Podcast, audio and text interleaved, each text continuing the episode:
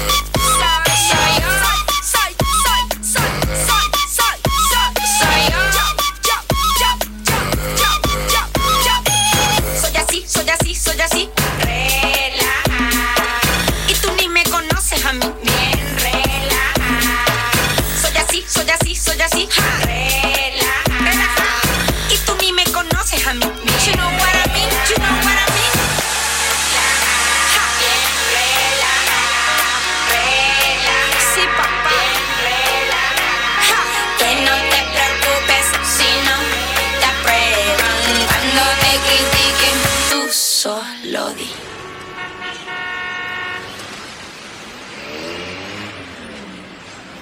Soy yo.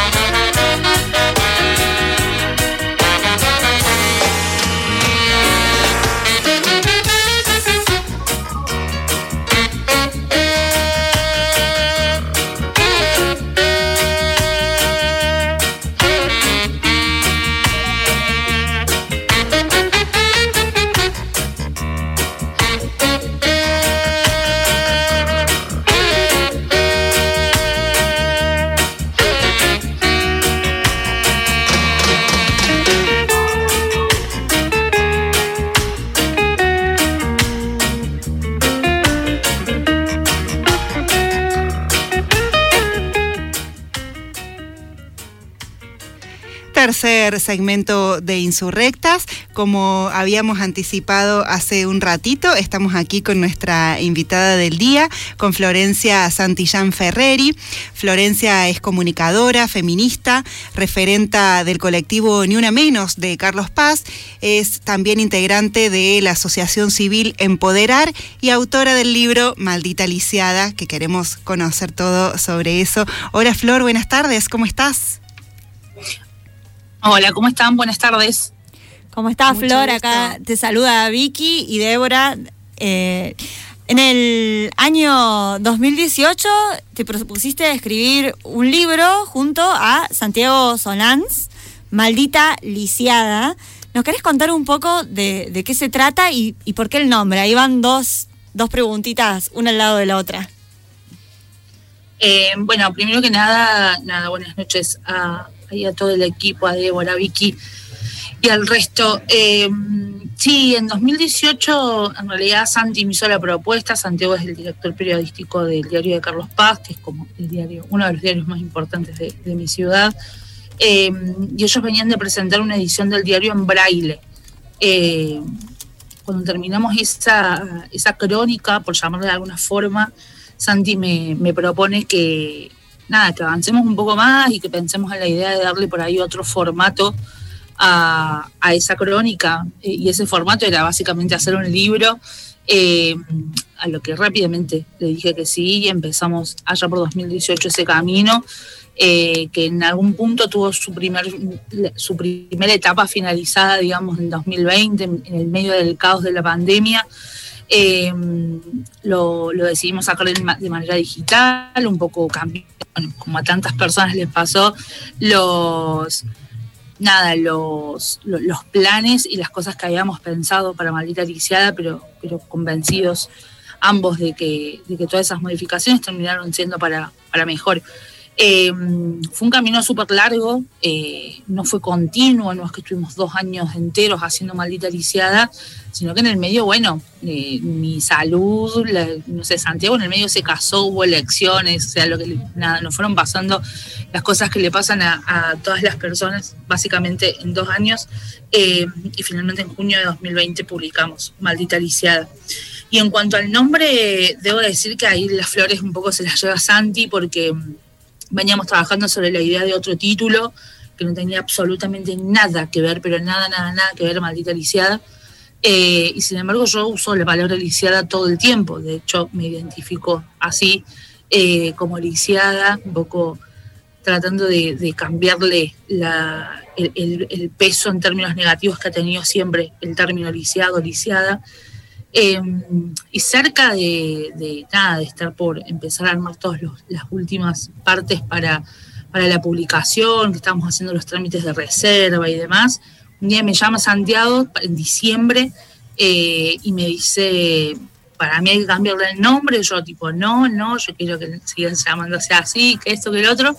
Em, y me dice, bueno, te propongo que yo me estaba yendo eh, de vacaciones, él también, y fue como, bueno, nos tomemos el verano para decidir.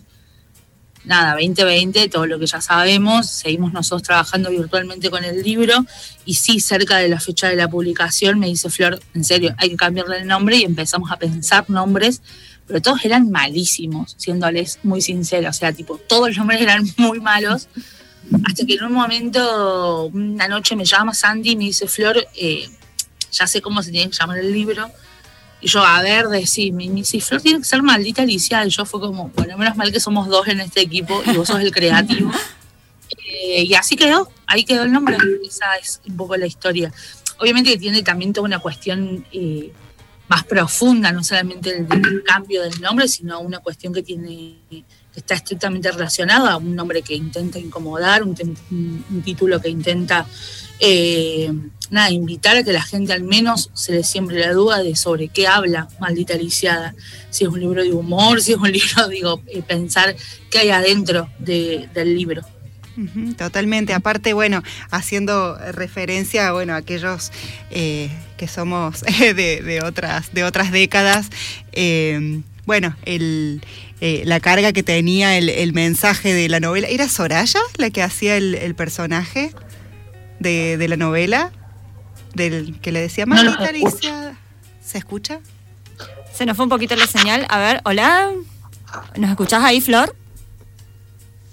Sí, ahí sí te Ahí sí, se había ido un poquito la... bien, em, bien, hablando... Em, bueno, no sé si em, pudiste escuchar al principio, en el primer segmento estuvimos eh, hablando justamente de de capacitismo eh, y tratando de desarmar algunas ideas, algunos conceptos.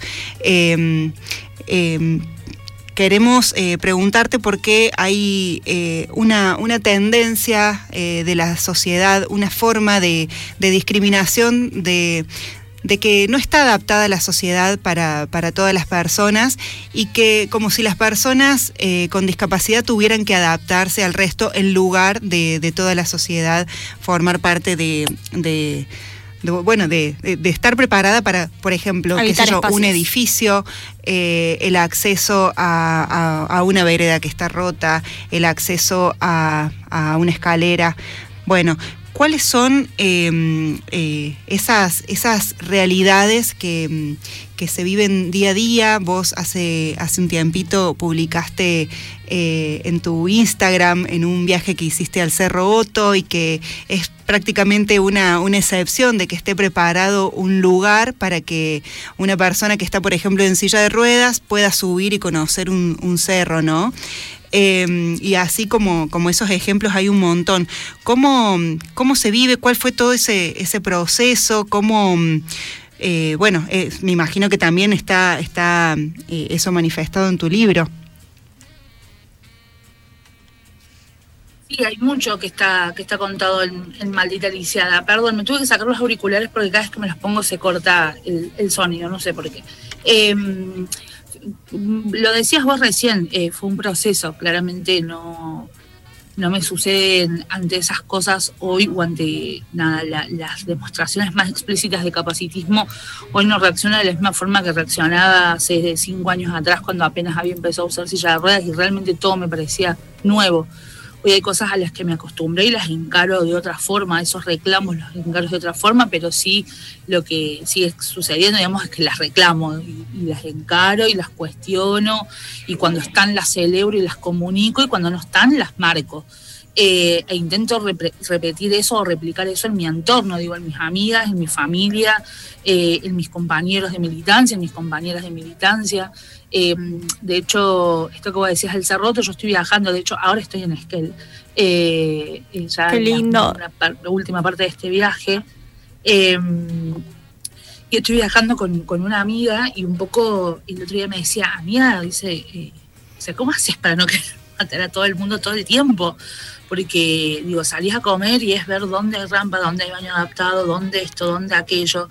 querés hacer una excursión y es ver que digo, ser un, destino accesible no es simplemente tener una rampa en la puerta de un hotel, digo, es mucho más allá eh, de eso, hay, hay, hay, cuestiones que no, que no vienen solamente con lo arquitectónico, digo, hay, hay cuestiones de formación en turismo accesible que, que no se hacen a pesar de que el turismo accesible es una ley en nuestro, en nuestro país, eh, digo, pero no hay un, control respecto a eso. Por eso lo del Cerroto me sorprendió, porque es medio como, eh, puede llegar a sonar meritocrático, nada más lejano a mi pensamiento que el de la meritocracia, ¿no? Pero eh, es medio como el que cuando hay una decisión, digo, con dos o tres cosas la podés, lo, lo podés hacer.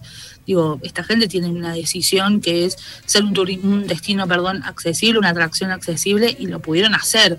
Eh, porque todo está dispuesto, digo, geográficamente para que tranquilamente se puedan escudar en, no, bueno, pero la montaña, no, bueno, pero el desnivel. Y tiene una oruga de última tecnología, que eso sale plata y que destinos como estos eh, lo tienen que tener, ¿no? Digo, no, no puede ser un privilegio de pocos y de pocas el poder acceder. También acceder a la información. Digo, es tan largo el camino hasta que finalmente accedes a un servicio o a lo que sea eh, cuando tenés una discapacidad. Porque primero es googlear, averiguar, llamar, preguntar, ver si te responden bien, si te dan la información completa. es toda una logística previa. Eh, en el caso particularmente de lo del Cerreto fue, fue magnífico desde el momento cero. Eh, que me pasó en gran parte de Bariloche, tengo que decirlo, por eso decidí comunicarlo. Con lo que me preguntabas del capacitismo, digo, eh, así como hablamos de, que vivimos en una sociedad patriarcal, en una sociedad profundamente machista, bueno, vivimos en una sociedad que es vertebralmente capacitista, ¿no? En donde eh, pareciera que hay cuerpos que valen más y cuerpos que valen menos según la capacidad o no que tengan, que eso es estructuralmente el capacitismo. Eh, y cuesta mucho identificarlo, digo. Las personas que no tienen discapacidad, particularmente, yo hablo siempre de la discapacidad motriz, que es la discapacidad que a mí me atraviesa, yo siempre hablo del privilegio bípedo y siempre hay alguien bípedo que sale como a, a, a, decirme que no, que no, que no es un privilegiado o una privilegiada por caminar. Y bueno, sí, en realidad sí lo son. Pues sí, mi ciela. Claro, es como, si te está molestando es porque evidentemente sos un privilegiado o una privilegiada. Acá... yo fui... Ay, perdón, Flor, te interrumpí. Acá nos lleva una, una pregunta de un oyente, Máximo, dice, buenas. Quiere decir que una persona, por ejemplo, con disacusia, eh, ofrecerle un audífono para recuperar o mejorar su audición es sobre protección para que se pueda relacionar mejor, digo. Máximo, pregunta, pregunta eso acá. ¿Querés, no sé si querés responderle vos, eh, Flor. Estuvimos hablando sobre. desde, mi, desde mi óptica y el de, de ser lisiada usuaria de silla de ruedas y no y no necesitar por ahí eh, soportes comunicacionales como lo puede ser una persona eh, como la que como la que nombra Máximo creo que era el nombre sí. Eh, digo lo ideal sería que esa persona escuchando o no pueda desarrollarse en este mundo loco de la misma forma que cualquiera de nosotros o de nosotras digo, ahí también hay cuestiones que son sumamente médicas, que siempre, lamentablemente, para mí, cruzan con la medicina y demás, que tiene que ver con apoyos o elementos necesarios eh, para tener una mejor calidad de vida y tener una vida lo más independiente eh, posible, que en fin último creo que es a lo que apunta, eh, digamos, la, debería, mejor dicho, apuntar la, la, industria de la medicina y demás, a que las cosas que nos dan o que nos solicitan o que nos piden que usemos sean más bien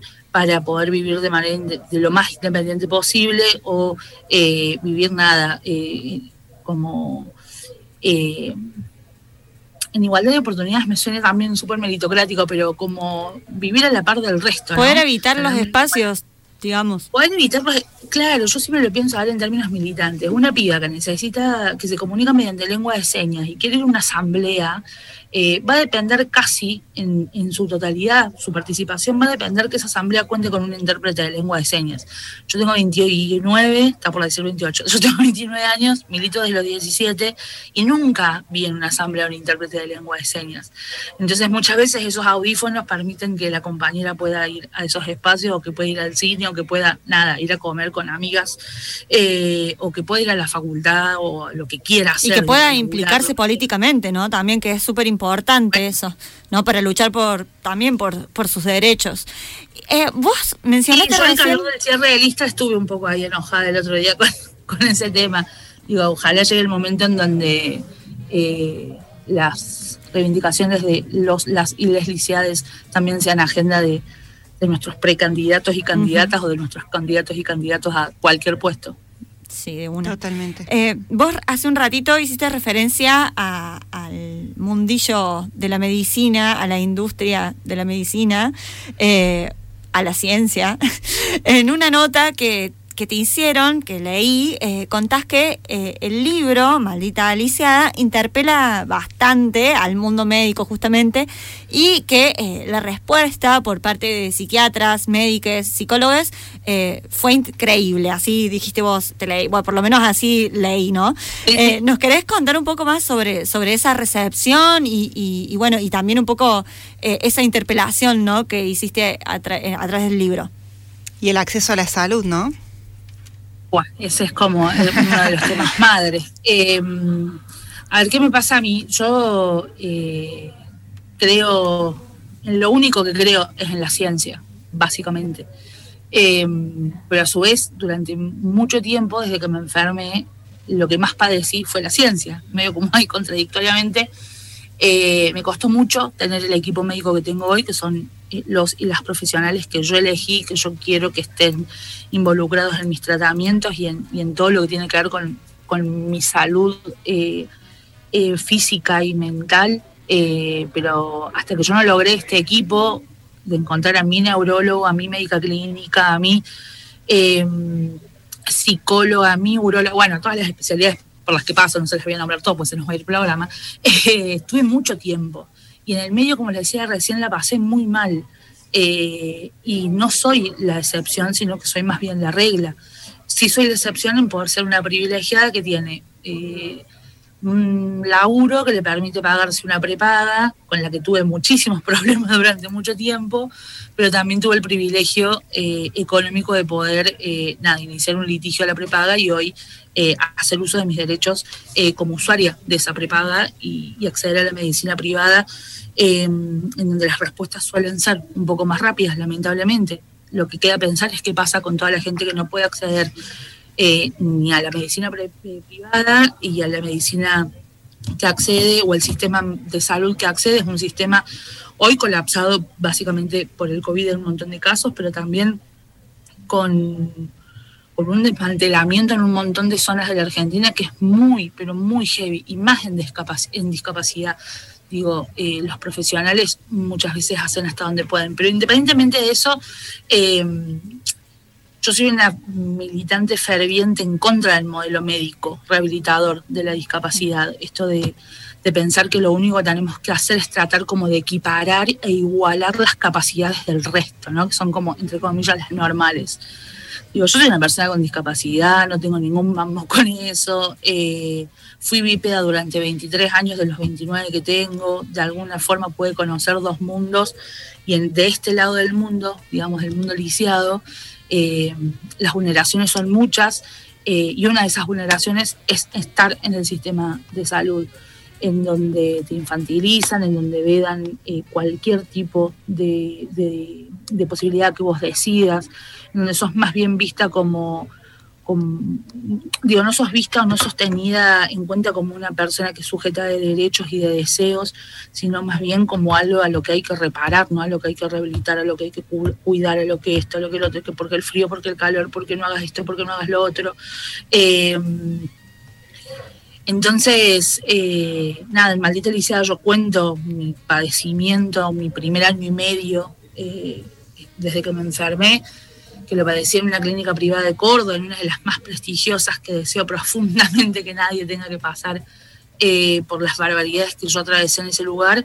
Eh, sin embargo, también tuve la contracara en Fleni, digo, en donde todo fue espectacular y, pocas veces me atendieron tan bien eh, como, como en Fleni. En Malte hago, hago como ese repaso, pero invitando también a los profesionales de la salud, sea neurólogo, sea eh, psiquiatra, sea psicólogo, sea bioquímico, digo, la especialidad que sea, invitando a que empiecen también a despegarse un, modo, un poco del modelo médico rehabilitador de la discapacidad y más bien abracen un modelo social con perspectiva de derechos de la discapacidad, que no vean en nosotros y en nosotras cositas a arreglar, sino que vean, nada, usuarios del sistema de salud, como lo puede ser cualquier otra persona, eh, y, como cualquier usuario o cualquier usuaria, que vean eh, personas que tienen derechos que ellos no pueden estar vulnerando todo el tiempo. Eh, desde el derecho al consentimiento al derecho a no querer hacer un tratamiento, porque también es un derecho, eh, al derecho a, proponer, a ser escuchado, a ser escuchada. Y la verdad que la recepción fue fantástica, no solamente de mis médicos y médicas, sino como de, otros lugares. Estuve, bueno, apenas salió el libro, hicimos un vivo muy interesante con una fisiatra de La Plata, que encima la fisiatría es como la especialidad que cruza la discapacidad, sobre todo la motriz, eh, que fue sumamente interesante. Ella desde su lugar de médica, yo desde mi lugar de usuaria del sistema de salud. Eh, y con, psicólogas y con psicólogos pasó lo mismo, con psiquiatras y, eh, lo mismo.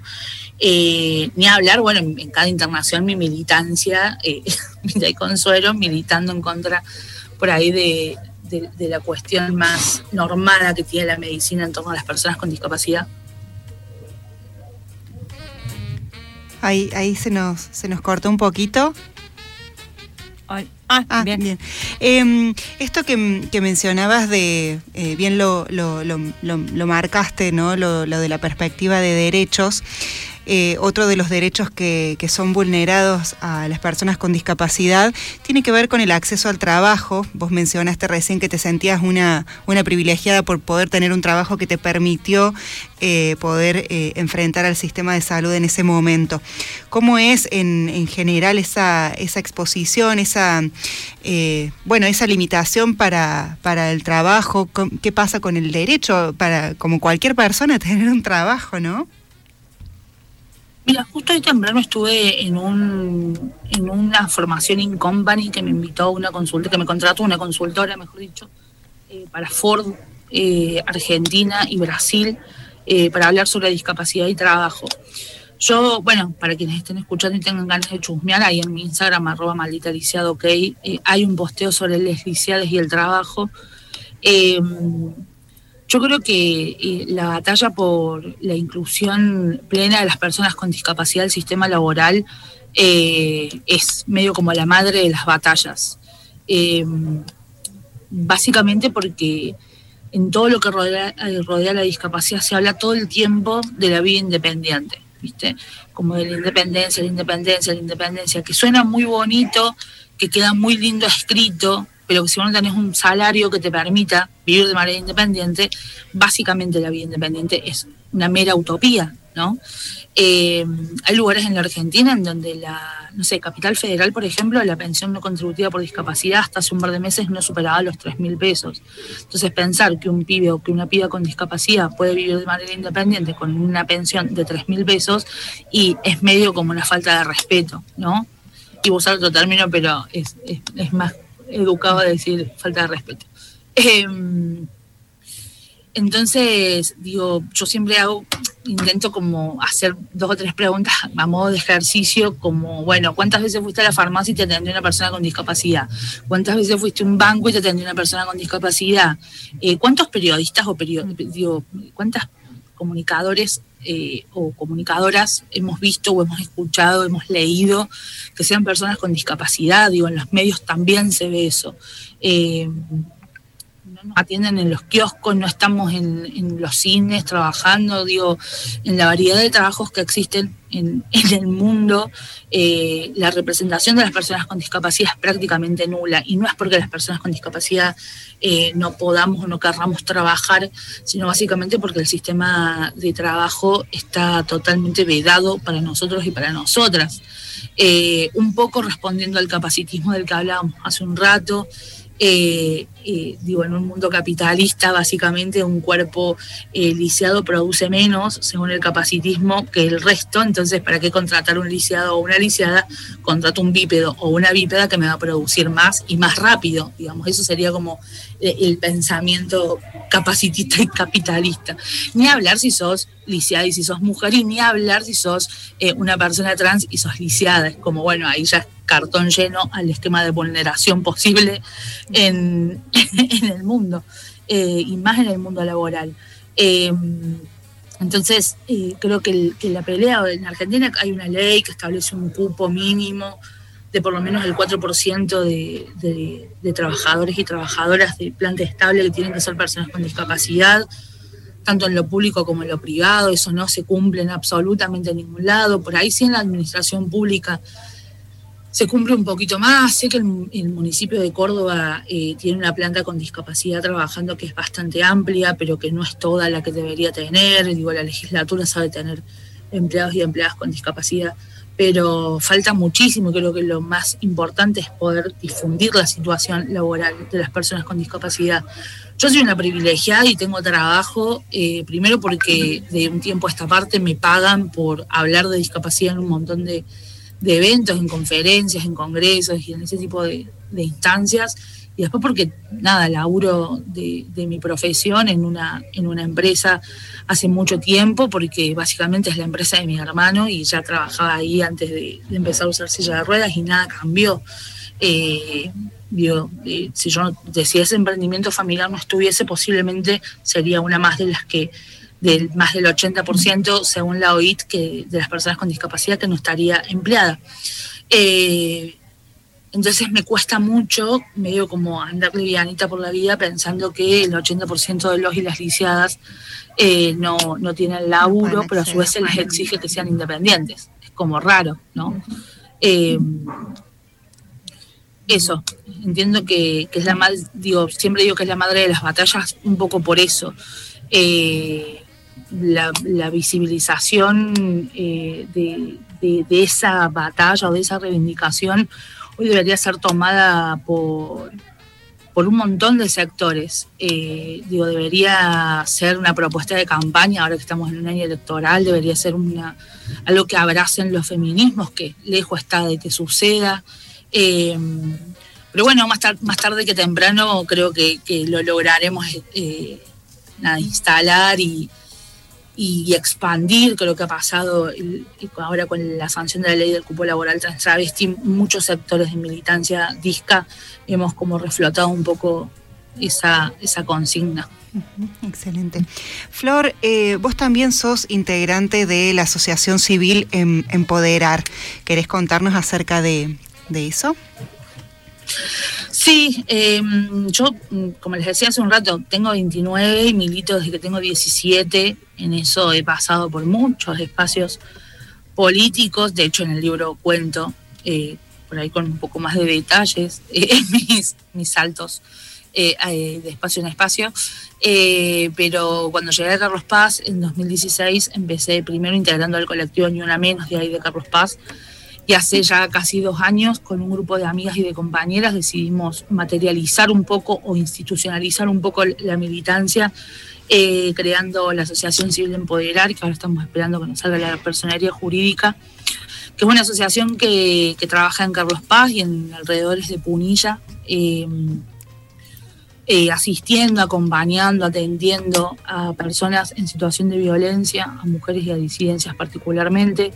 Eh, y obviamente que como militante, como feminista y como lisiada también tratamos de, generar ahí un, hablar de discapacidad, por ahí con, con el tema de las de los certificados de discapacidad eh, y cómo se tramite y para qué sirve y demás. Eh, charlamos con muchas madres que llegan a nosotras por ahí por un caso de violencia de género y en el medio que estás charlando te cuenta que tienen un hijo o una hija con discapacidad y ahí nomás le preguntamos si tienen certificado y si no tienen certificado le ayudamos a que lo pueda sacar y le explicamos por qué es importante y demás. Así que empoderar es un poco eso es como el medio donde canalizo muchas de mis militancias, eh, pero sobre todo la más vieja, que es la del acompañamiento a, mujeres y a, disidencias en situación de violencia.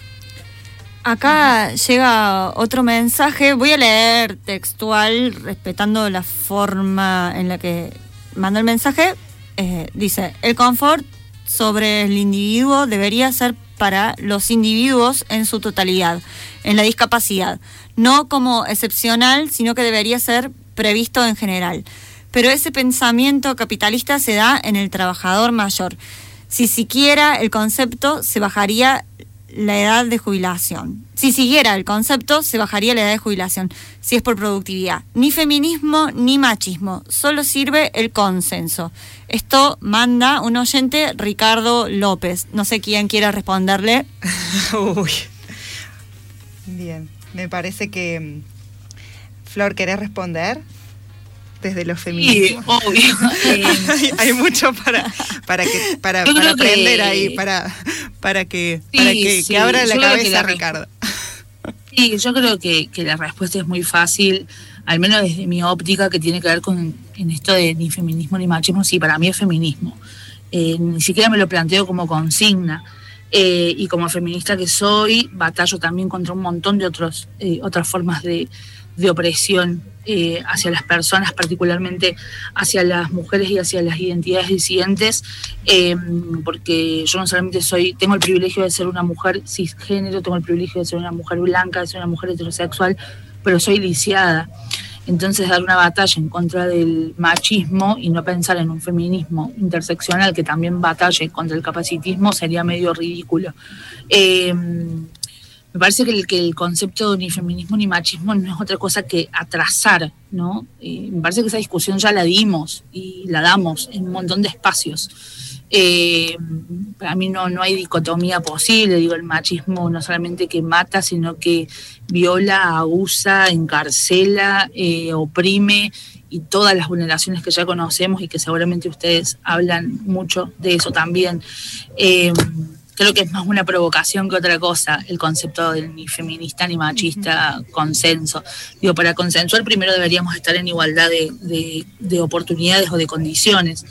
Digo, eh, en Argentina matan a una mujer cada 23 horas, entonces evidentemente si los feminismos somos los únicos sectores que hoy visibilizamos esa situación, evidentemente es por ahí, digo, no es, es por el es por el feminismo, no no es solamente por el consenso, más allá de que consensuamos muchísimo, consensuamos dentro de los feminismos y desde los feminismos. De hecho, la ley de interrupción voluntaria del embarazo se, se votó en base a, a los primeros consensos que se hicieron hace muchísimo tiempo, digo, la campaña existe hace muchísimos, muchísimos años, creo que 16 si no me equivoco, y es un espacio que nació del consenso y con ese consenso las nuevas generaciones fuimos a la Cámara de Diputados y después fuimos a senadores y nos volvimos en 2018 y volvimos a ir a diputados y ganamos de vuelta y volvimos a ir a senadores y sobre la base del consenso eh, construimos colectivamente eh, un proyecto que hoy eh, permite en algún punto que un montón de personas gestantes no mueran por no querer gestar, básicamente. Como ejemplo de consenso me parece que ese, que ese es bastante importante. Sí, aparte, bueno, acabas de mencionar un montón de cosas que abren un montón de otras aristas y que justamente lo que tiene que ver con la toma de decisión y con, y con el derecho sobre los propios cuerpos de las personas con discapacidad, de la toma de decisión de, en cuanto al goce, en cuanto al deseo de, de, de maternar, en cuanto al, al, al deseo, a vivir libre con, la decisión sobre sus cuerpos eh, es eh, parte, gran parte, eh, efecto de, la lucha de los feminismos y esto que mencionaste hace un ratito de manera interseccional, ¿no? Que tiene que, abarcar todas, las aristas, todos los espacios, ¿no? Sí, y una, pequeña cosita que quería acotar para responder a, nuestro oyente, Ricardo López, que esta idea de equiparar feminismo con machismo es sumamente errónea, porque el machismo oprime, en cambio el feminismo es todo lo contrario, busca eh, la ampliación de derechos, ¿no? Para que eh, todos seamos igualmente libres, aunque sabemos que la libertad eh, es un ideal, ¿no? Pero bueno, no, no es equiparable, nada, quería decir eso porque no, no es lo mismo. Flor, bueno, hay eh, seguramente muchísimo de lo que pudiéramos eh, seguir hablando porque es re interesante escucharte, sacaste, eh, abriste un montón de, cosas que nos, que nos, que nos genera mucha, mucha curiosidad y aparte qué importante todo lo que queda a nivel sociedad y a nivel estructural mover esto de decir ni siquiera representadas en, en, en, las campañas, ¿no? ¿Te gustaría, bueno, primero repetirnos tus redes y dónde podemos encontrarte para, para seguir conociendo. Y em, eh, si te gustaría hacer como, como, como una reflexión desde, desde tu experiencia, desde la, militancia y desde, eh, bueno, tu, tu, forma de, ver el mundo eh, para, bueno, para esto de que, de que aprendamos eh, como, como sociedad a, dejar de, usar esa forma de movernos eh, que, acompaña el capacitismo y que justamente, bueno, tiene que ver con, con la opresión de la que recién renegábamos. Bueno, primero que nada agradecerles a ustedes por, por la invitación, por traer estos, estos temas, eh, o un tema por ahí tan, tan poco eh, nada visibilizado eh, como lo es la discapacidad, el capacitismo y etcétera. Traerlo a, un medio de comunicación me parece fantástico, mi celebración hacia ello. mis redes, arroba maldita ok en Instagram, Flor Santillán en Facebook o maldita en Facebook también, que está la página del libro. Y también el libro tiene un sitio web que es www.malditaliciadalibro.com.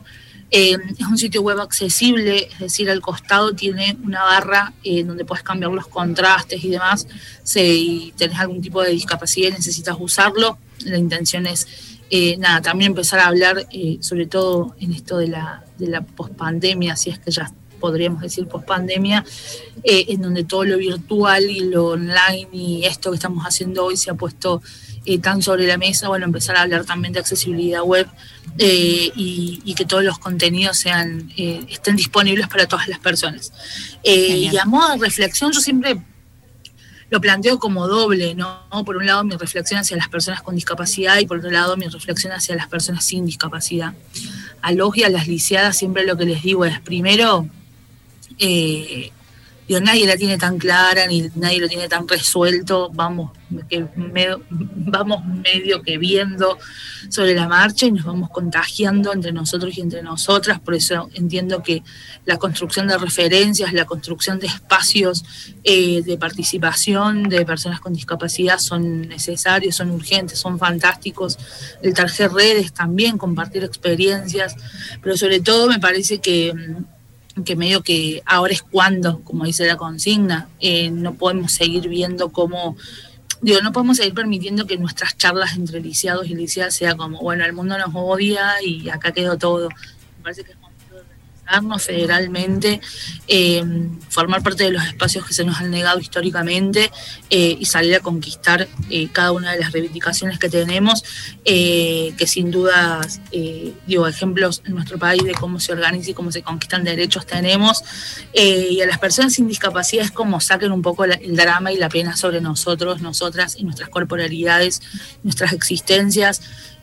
no somos un drama, no somos una tragedia, somos personas, eh, en mi caso, nada, con una discapacidad adquirida, eh, en el caso de otras con discapacidades congénitas o desde que nacieron, pero básicamente tenemos los mismos derechos que todas y que todos en, el mundo a la hora de habitarlo, ¿no? Y creo que, que si nos sacan el drama que nos ponen encima, la pena, o el suponer que somos todo lo que la vida te puede estafar, bueno, como muy pobre piba, bueno, no, la verdad que no, digo, no está ni bien ni mal ser lisiado o ser lisiada, simplemente es algo que sucede y lo interesante es qué hacemos con eso eh, y, me parece que es más interesante aún pensar en las generaciones lisiadas que vienen. Eh, con un amigo usamos mucho una, frase que, que, instaló una lisiada española, que somos las nietas de las lisiadas que no pudieron encerrar y ojalá que que las generaciones lisiadas que vienen puedan evitar un mundo muchísimo más justo, más libre y en donde tener una discapacidad no suponga tener que andar dando explicaciones o ejemplificaciones en ningún ámbito. Excelente, excelente. Bueno, gracias, gracias por eso, un placer eh, escucharte y bueno, mucho, mucho que, aprender, mucha tela que cortar todavía y mucho que, seguir eh, peleando colectivamente, ¿no? Muchas gracias, Flor, un placer. La verdad, hermoso, hermoso escucharte. Abrazo grande. Un abrazo para todos. Adiós.